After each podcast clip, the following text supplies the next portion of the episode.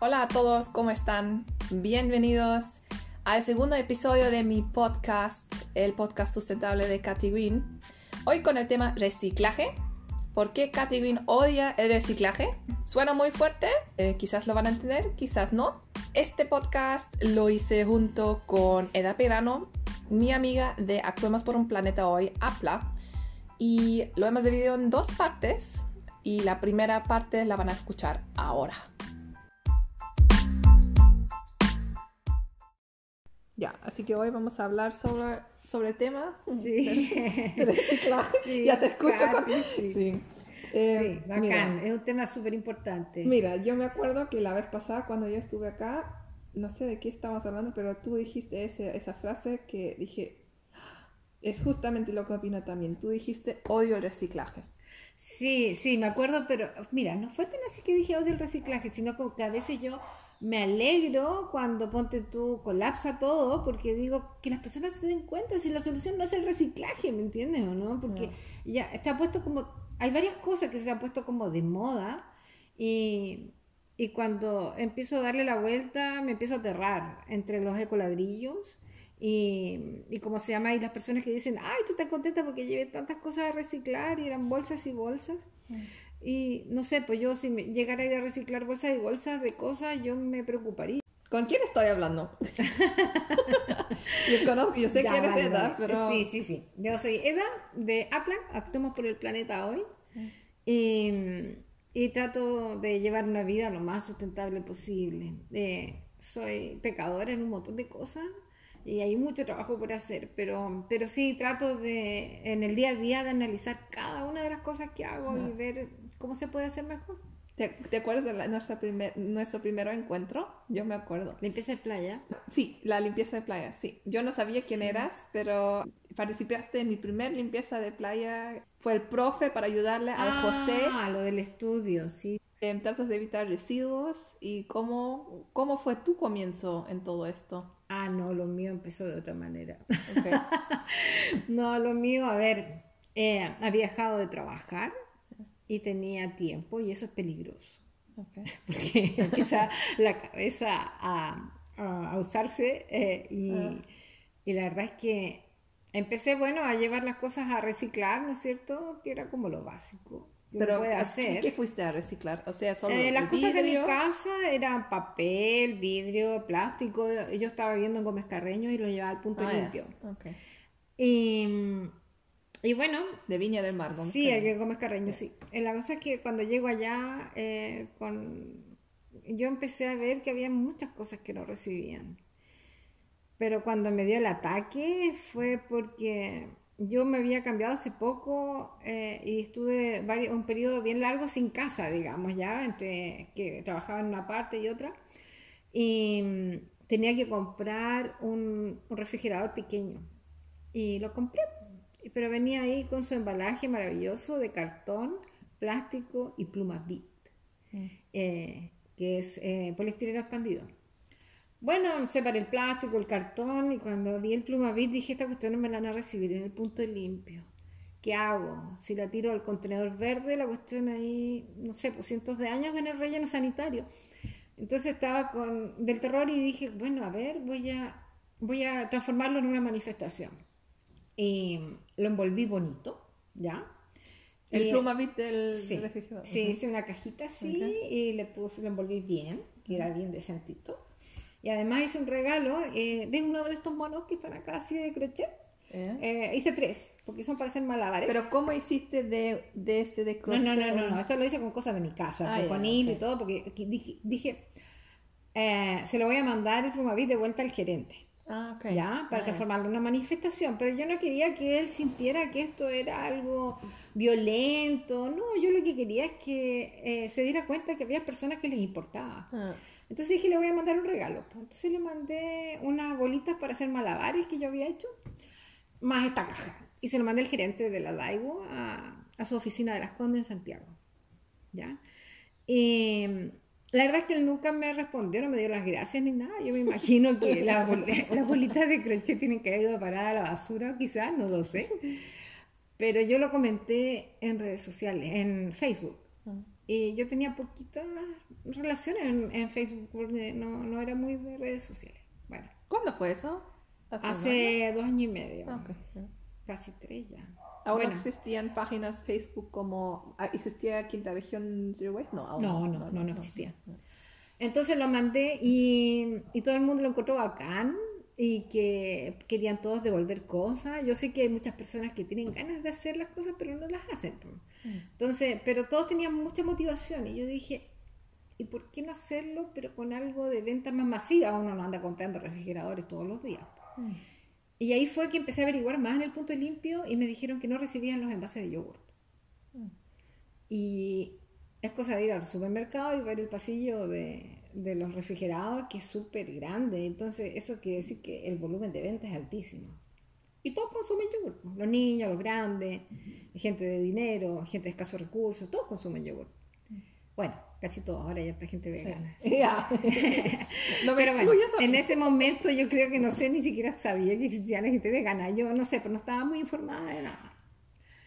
Pero eh, dije, ya, ok, pero quiero averiguar un poquito de esto.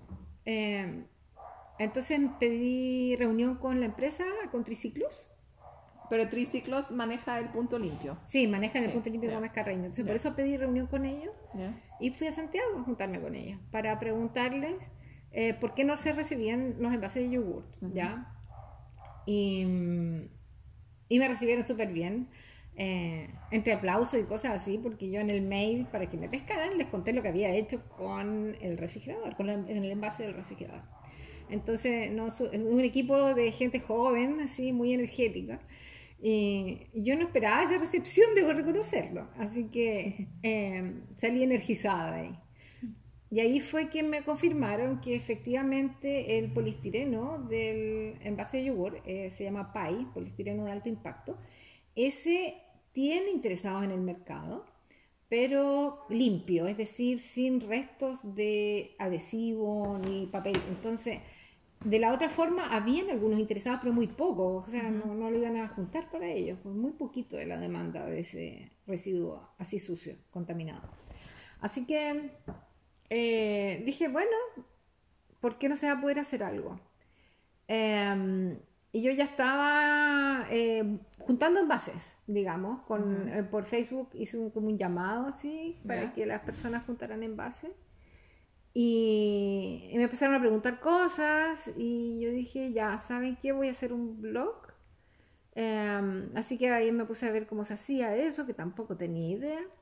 Todos los nombres estaban súper ocupados, así que el único que encontré era como larguito así, actuamos por el planeta hoy. era el único disponible. Yo me acuerdo el primer- la primera vez gratis. cuando he escuchado ese nombre, yo pensaba, ¿qué significa eso? Habla. ¿De dónde? ¿Qué, qué puede ser el acrónimo de qué?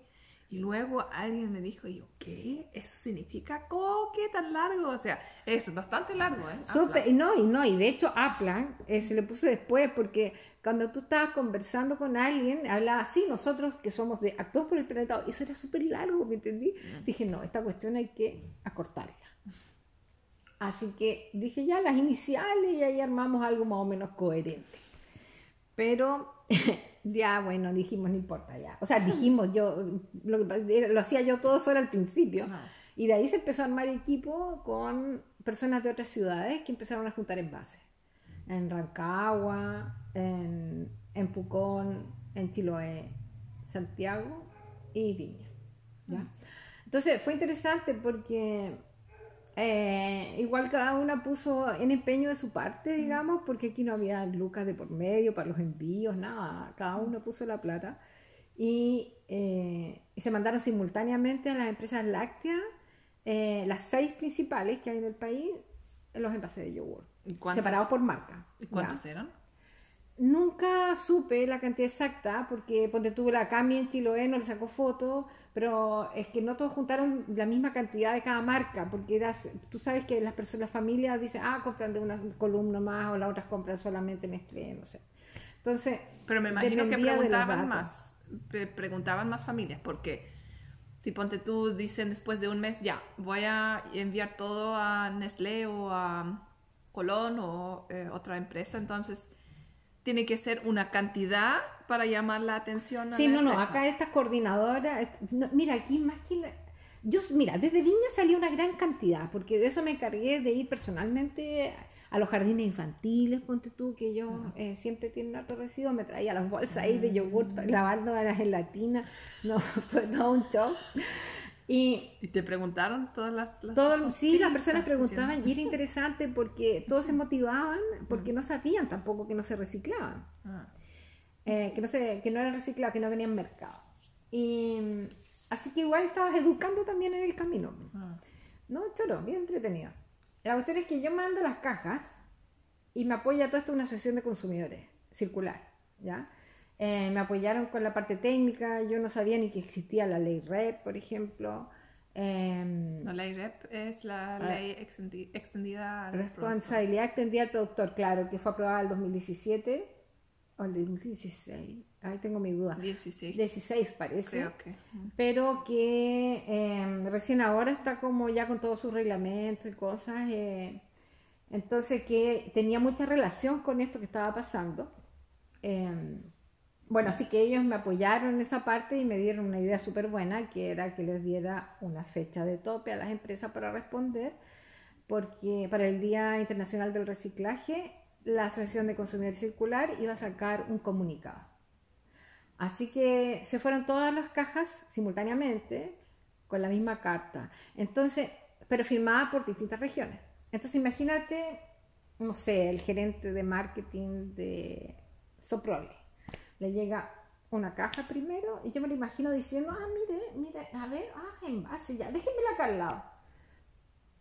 Le llegó otra caja de Chiloé, otra caja, y esta, y debe haber sido bien simpático de haber sido- haber estado ahí recibiendo cajas Cajas con una carta muy amable, porque la carta en realidad no era violenta para nada, era solamente pedíamos en la carta eh, que las empresas eh, se pusieran de acuerdo con las empresas de reciclaje, con las empresas productoras, para buscar una solución a este problema, ¿ya? para poder seguir consumiendo yogur. Entonces, eh, lo que se pedía era de sentido común, la verdad, no nada más que eso, pero bueno, no hay mucho sentido común hoy en día. la cosa es que lo más interesante fue esa semana, cuando mi teléfono empezó a sonar y eran los gerentes de marketing, directamente ellos de las distintas empresas. Plop. Yo me quedé plop. La verdad es que podía haber pasado cualquier cosa, que no pescaran, nada, no. Ah. Al revés, ellos todos se reunieron. eh, fui sola a algunas reuniones, a otras me acompañó Circular. Eh, y ellos eh, dieron sus explicaciones, a ver, algunos reconocieron que tenían esa deuda pendiente con el tema del envase, otros que no sabían que el envase no se reciclaba, lo cual me pareció del terror, porque Mm. significaba que no hacían un análisis más allá de lo que ponían en el mercado. Eh, bueno, diversas respuestas que yo no podía ir contando, porque era bien extraña la situación, porque estabas hablando con todos los gerentes de marketing de empresas que compiten entre sí. Entonces me di cuenta de lo delicado de la información que estaba recibiendo, porque se empieza a generar una conversación, ¿no es cierto? Eh, donde te van diciendo un poco lo que, eh, los lo que viene, ¿me entiendes?, en materia de envase. Así que fuimos bien reservados en, en eso. Y, y con algunas empresas se empezó a generar eh, más confianza, digamos, y se dieron más reuniones.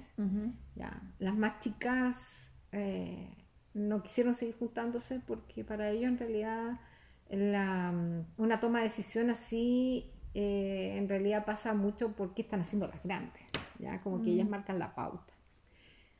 Eh, y las explicaciones básicas de por qué no hacían el cambio eh, estaban relacionadas con costos, pues siempre, Mm. ya Mm. eh, cómo se modificaba, porque modificar líneas no es, yo trabajaba en empresas donde hay líneas de producción y es cierto que es engorroso, que es costoso hacer cambios, no es tan fácil, que es lento. Mm. Eh, pero bueno, ahí estábamos como Pepe Grillo visitando a estos señores, señoras. Eh, estuvo interesante. Eh, y, me, y lo interesante, más interesante de todo esto es encontrarte con algunas personas que tú te das cuenta que tratan de hacer lo mejor que puedan Mm. Dentro de las limitaciones que tienen, porque ellos también están restringidos. Principalmente son multinacionales, las Sí, es que decisiones problema- no salen de acá. Exacto, ese es el problema de, de las empresas, más que nada hoy en día, que eh, mucha gente piensa, pero tú puedes cambiarlo, pero la multinacional tiene, un, tiene una sede en quizás en Europa o en Estados Unidos, y entonces tienes que primero llegar a esa sede Sí. y desde esa sede iniciar el cambio, porque siempre el cambio se hace por arriba. No te extrañes. Mira, ahí, ahí, ahí- aquí ocurrió algo interesante en ese aspecto. Ponte Ujú. tú. O sea, no eh, siempre, pero... sí, pero acá veces. sucedió al revés. Ponte tú con Nestlé, que a todo esto eh, Nestlé sacó un envase que tiene el pote donde la, la etiqueta se desprende fácilmente. Eh, todavía está en deuda con la tapa y la etiqueta porque ambas no son de poliestireno, son de polipapel, entonces no se pueden reciclar. Pero ya al menos se rescata el pote en sí. Eh, ese- ellos tenían ese, ese mismo problema en un montón de países y surge la solución desde acá, desde Chile. ¿ya? Entonces fue al revés. Lo que pasa es que el gerente de refrigerado, eh, súper motivado con el tema ambiental eh, de manera personal, él, digamos, como persona en su casa y todo eso, le puso N tinca al tema eh, y, cuando, y estaba pendiente de eso, o sea, estaba siempre ahí en su cabecita y de repente, pum, le llegó la información y pudo encontrar una solución para dar un avance. En realidad no, no está completamente solucionado, como te decía, pero al menos avanzaron. Y, y es súper interesante porque ellos igual se sentaron en la mesa a hablar con las partes, eh, que, por ejemplo, con la empresa que recibe los residuos, ¿ya? Y la empresa que los transforma. Esa, esa forma de reunirse no se daba antes. Eso, eso es nuevo, eso es interesante. Entonces, claro, eh, digamos que por eso se abrió el, el- la, la boca de PAI, de poliestireno de alto impacto, de los puntos de limpio de triciclo. Esa la financia Nestlé. Pero no en todos los puntos limpios De- eh, existe esa boca, ¿o sí? Sí, en todos. En todos los de triciclos. De triciclos, Sí. manejados por triciclos. Porque a- alguien, alguien... Creo que hay un comunicado del mismo de la misma empresa en alguna parte he leído a, alguien diciendo que como que Tú sacaste, tú lo viste, sí, tú sacaste una foto, yo lo vi en tu... Mm. Ese, ese comunicado está de antes, No lo sacaron. porque no abrieron boca, sino que pusieron un contenedor eh, aparte, Mm. ¿ya? ujú. Pero porque es como un plan piloto, hay que ver qué pasa con todo esto, si funciona bien. Las personas igual no han respondido bien los consumidores porque eh, hay que llevar solamente todo el poliestireno de cualquier marca, no necesariamente Nestlé, pero de cualquier marca, pero que no tengan etiqueta adherida. Y yo cada vez que voy al punto limpio acá hablo ahí con Pablo, por ejemplo, y le pregunto, le digo, ¿cómo vamos? Entonces me dice, ay, me tiran pluma bit, me dice, o, o envases de yogur de, de esos que tienen etiqueta. Eh, nos falta educación Mm. ahí eh, al consumidor Mm. de cómo reciclar y todo eso. Sí. Así que, bueno, así nace, pues como larga la explicación que te di, pero ya llegamos, No, al, no, no, no ya llegamos al destino. Lo que pasa es que en el camino, Claro. en estos dos años y medio, Mm. ya aprendí otras cosas y, y no es, y, y para mí el reciclaje hoy en día es la forma de llegada a las personas porque la palabra está de moda, Mm. pero la solución no está en reciclar, sino reciclar es lo último que hay que hacer. ¿Cuándo te, cuándo te diste cuenta de, de hecho que el reciclaje no es la solución? ¿Te diste cuenta personalmente? Sí, ¿O- personalmente. O, al haber aprendido, o sea, en, en literatura, en textos, o cómo... Es que personal, ¿sabes qué? Porque empecé a preguntar sobre, cuando empecé a preguntar sobre el- los costos ambientales de reciclar y empecé a preguntar, a ver, espérate, pero ¿cómo estamos reciclando papel y ocupamos tanta agua para reciclar el, el Mm. papel, para recuperar la celulosa? Entonces yo decía, tanta agua y la energía. Mm. Entonces, ahí el sentido común te dice, ¿sabes qué? Cuando ves los costos que significa, bueno, cuando me hablaron de ciclo de vida, por ejemplo, Mm. Eh, yo dije, a ver si en realidad las cosas vienen de alguna parte, si no son, no, no- no aparecen de la nada. Entonces empiezas a ver esos costos eh, y empiezas a ver los costos de reciclaje, dices, no, pues yo cada cosa tiene que, tiene que ser tratada como un gran tesoro, hasta una bolsa plástica. Entonces mi vida se ha transformado en eso. Eh, ¿Por qué? Porque cuando yo veo, tengo una ropa ahora, yo antes era bien descuidada y bueno, de personalidad soy como descuidada, desordenada, pero cuando meto ahora las cosas a la lavadora, no llego y mezclo todo. Empiezo a ver, espérate, y empiezo a cuidar mi ropa. Y me empecé a acordar que antiguamente, cuando eh, en los tiempos de mi mamá, de mi abuela, ellas, eh, cada prenda era un tesoro y los chalequitos los cuidaban y los ponían encimita, eh, así en, el- en- en la- en las tiras estas para secar la ropa, ¿ya? Para, no- para que no se deformen, cuidaban las cosas. Mm. Nosotros empezamos con nuestra cosa así de todo desechable, que no dure un tiempo nomás, Mm. y maltratamos nuestra ropa. Mm.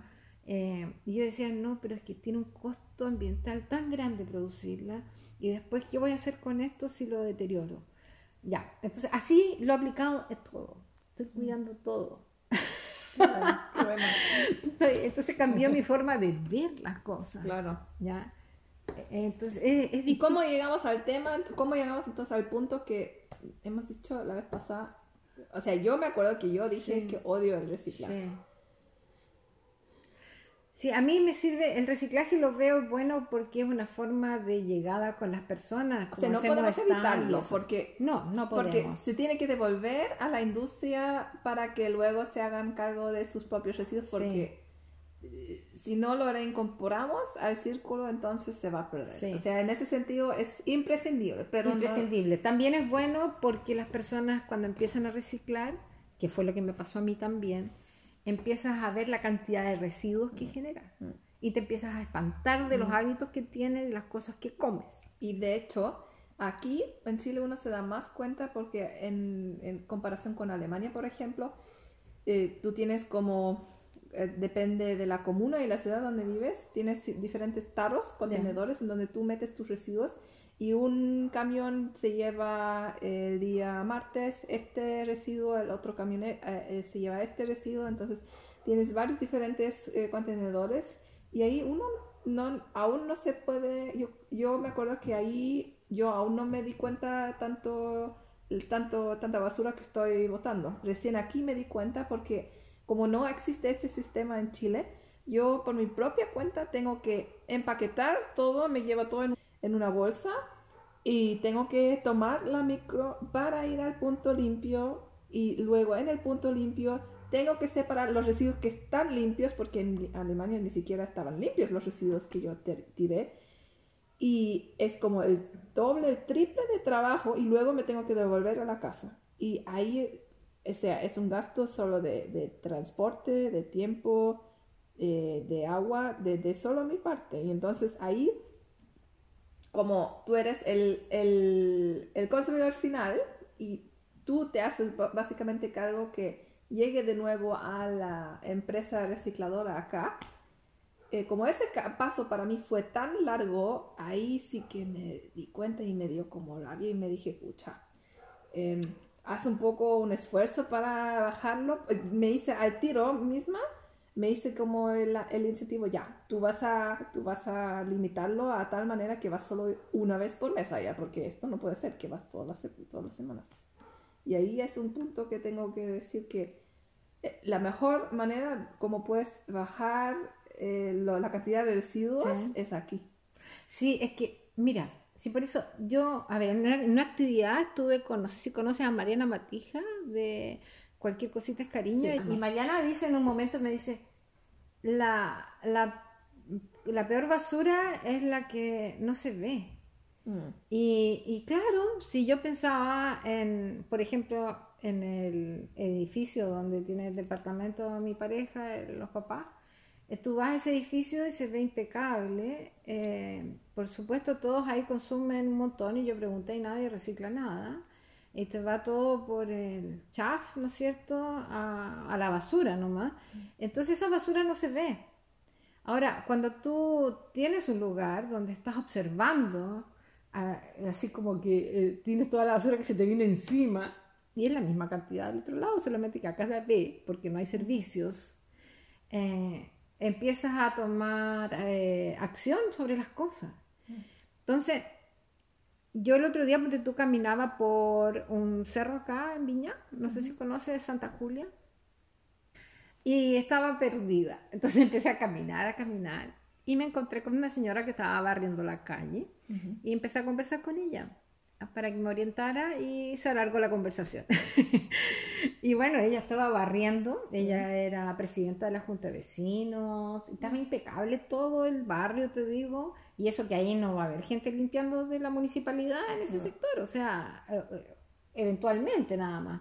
Y estaba impecable todo. ¿Tú crees que esas personas tienen más conciencia? Eh, la jaula de las botellas estaba con hartas botellas, se veía como que estaba bastante bien el barrio, ¿ya? Em, pero ahí hay un trabajo y un esfuerzo. Entonces ahí viene lo que tú dices, ¿no es cierto? Que cuando hay un poco de esfuerzo de, de, la, de- de parte de uno, eh, se hacen cambios. Porque si es muy fácil, no vas a cambiar tus hábitos de consumo. Y vamos consumiendo y tirando, vamos consumiendo y tirando. Si total, no, nunca se te va a juntar la basura. Ay, necesita la parte del esfuerzo, digamos, acompañado de esfuerzo, te ayuda al cambio. Entonces, por eso es cuando colapsan las cosas y me dicen, ay, que no están recibiendo Tetra Pak. Yo digo, por un lado, ay, qué bueno, digo, qué maldita, pero digo, qué bueno para que la gente se dé cuenta de la cantidad de envases que hay y que no tienen, no hay don, no hay quien los recicle. Pero tú sabes qué puede pasar también. Cuando eh, te topas con justamente ese problema, va a haber gente que por primera vez en su vida va a reciclar ¿Sí? y se devuelve con la mitad de sus envases y va a estar súper furiosa y va a decir, esta fue la última vez que fui a reciclar, porque eso es lo que le pasó a una de mis Ya. seguidoras. Qué terrible. Eh, cuando ella empezaba a reciclar con su, Ya. con su madre, eh, y su madre llevaba básicamente en el coche todo lo reciclado. Y había un tiempo en donde dejaban de... Habían cambiado las bocas del punto limpio de Gómez Careño, ¿Ya? porque hace un par de meses lo hicieron de forma como cambiaron unas tres o cuatro bocas, de repente no se podía más reciclar. El Sí, 6. el cinco.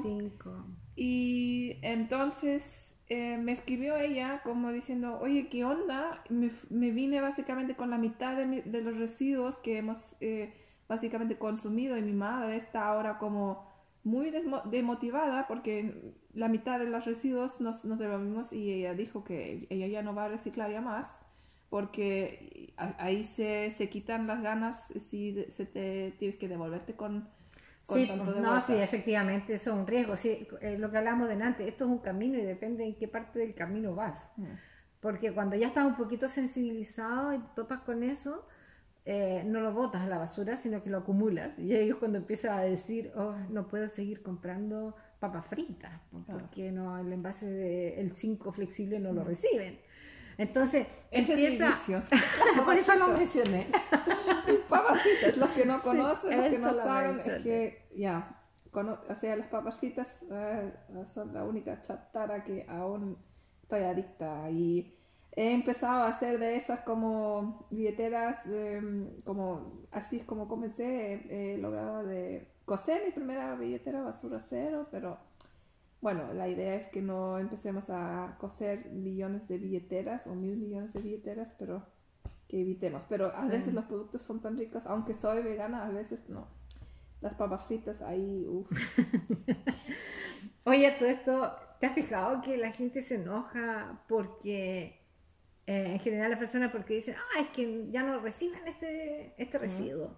Y se enojan con el mismo, eh, la persona la que trabaja ahí en el punto Mm, Claro, el limpio todo. sí. Sí, sí.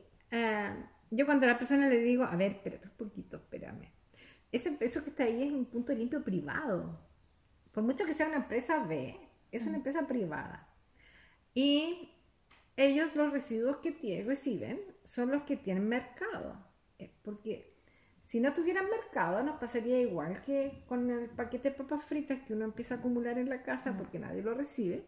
Imagínate ellos, a copiar, a copiar, a copiar, a copiar, así, y te llenas de residuos que no tienen mercado y después más encima te critican porque em, los botaste a la basura. Aquí muchos, pero aquí lamentablemente muchos se les eh, ocurre, ah, es que meto todo a mi botella ecoladrillo y con A mí eso estoy me soluciona, me mi vida. Y desde que he escuchado que eh, yo hace unas semanas estaba justamente eh, hablándole a alguien eh, de mis seguidoras que estaba como muy orgullosa que estaba reciclando y me empezaba a decir que me metía la mitad o más de la mitad de los residuos que no podía hacer con lo que no podía hacer nada en sus botellas y de eso va a ser coladrillos y ahí me quedé ya. Sí, mira, nosotros en la página tenemos una, una sección donde hablamos de varias, de, de Gómez Carreño específicamente. ¿ya? ¿Cómo se llama tu página web? Actuamos por que- el planeta hoy, todo junto todo junto, punto org. Y eh, salen varios lugares y cosas para reciclar de Gómez Carreño, del sector. Y, y hay una parte que se habla de los ecoladrillos, pero súper cortita, así como esto existe, ¿ya? Y es por lo que más han llamado Ah. últimamente. Se ha puesto súper de moda el tema de los ecoladrillos. Y lo peor es que están metiendo materiales que podrían ser reciclados dentro de los ecoladrillos. Entonces, eh, ¿qué haces metiendo un material ahí que ya no va a poder ser ingresado a la economía, Mm. ya no se incorpora? Sí. Eh, y las personas lo hacen con la mejor intención, pero no se informan. Eso por un lado. Y lo otro es que nos vamos a llenar de coladrillo y Sí, que sacamos es- con todo ese ese es el coladrillo. sí. Es que todos piensan luego, ah, solucionado, ¿y ahora qué? Y luego vienen a preguntar, ya, ¿y dónde, dónde hay un punto donde puedo llegar a llevar mis ecoladrillos? Y como que ahí ven quizás el problema. Y de repente a veces se les ocurre eh, em, construir algo como una mesa o qué sé yo, algo para el, colegio solo con ecoladrillos.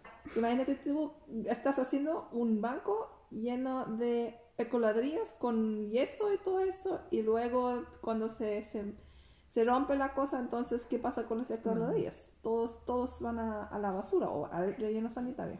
O sea, mira, encuentro terrible que el plástico se vaya al relleno sanitario, lo encuentro terrible, pero no es la solución eh, meter materiales que pueden ser reciclados en el ecoladrillo.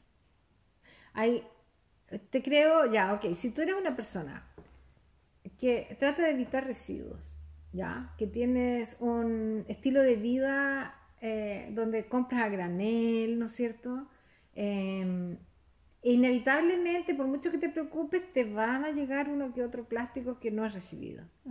Si tú empiezas a hacer un coladrillo con eso, te vas a demorar meses en llenarlo, pero muchos meses, ¿ya? Así que yo ahí lo encuentro válido, ¿me entiendes? Mientras en algún momento se llega a una solución, porque esto está, eh, está vivo todo este tema, ¿ya? De repente alguien va a salir con que, ya, ok, pásenme, se completa esa botellita y hagamos algo.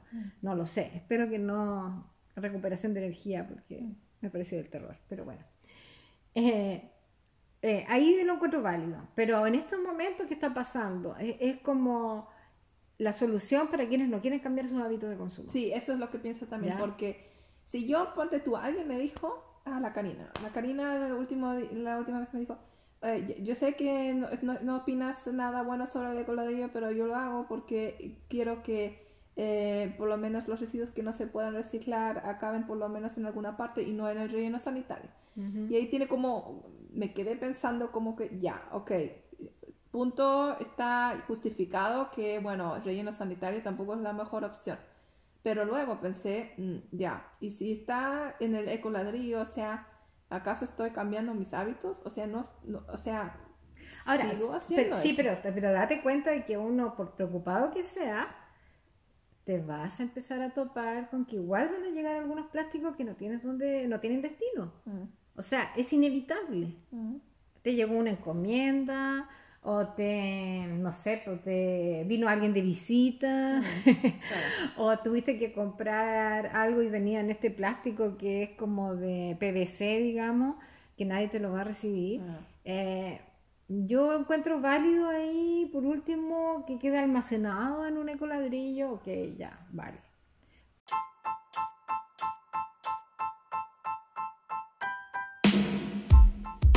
Se nos acabó el tiempo ahora. No, pero estaba tan entretenido. bueno, a todos los que aún están interesados, em, vamos a hacer eh, la segunda parte. Em, aún queda pendiente hablando de reciclaje de coladrillos. También vamos a cubrir las eh, ciertas partes sobre incineradoras y también... Sí, hay que hablar siempre y del marketing. Y del marketing. sí, sí. sí. Así que queden pendientes para la próxima parte.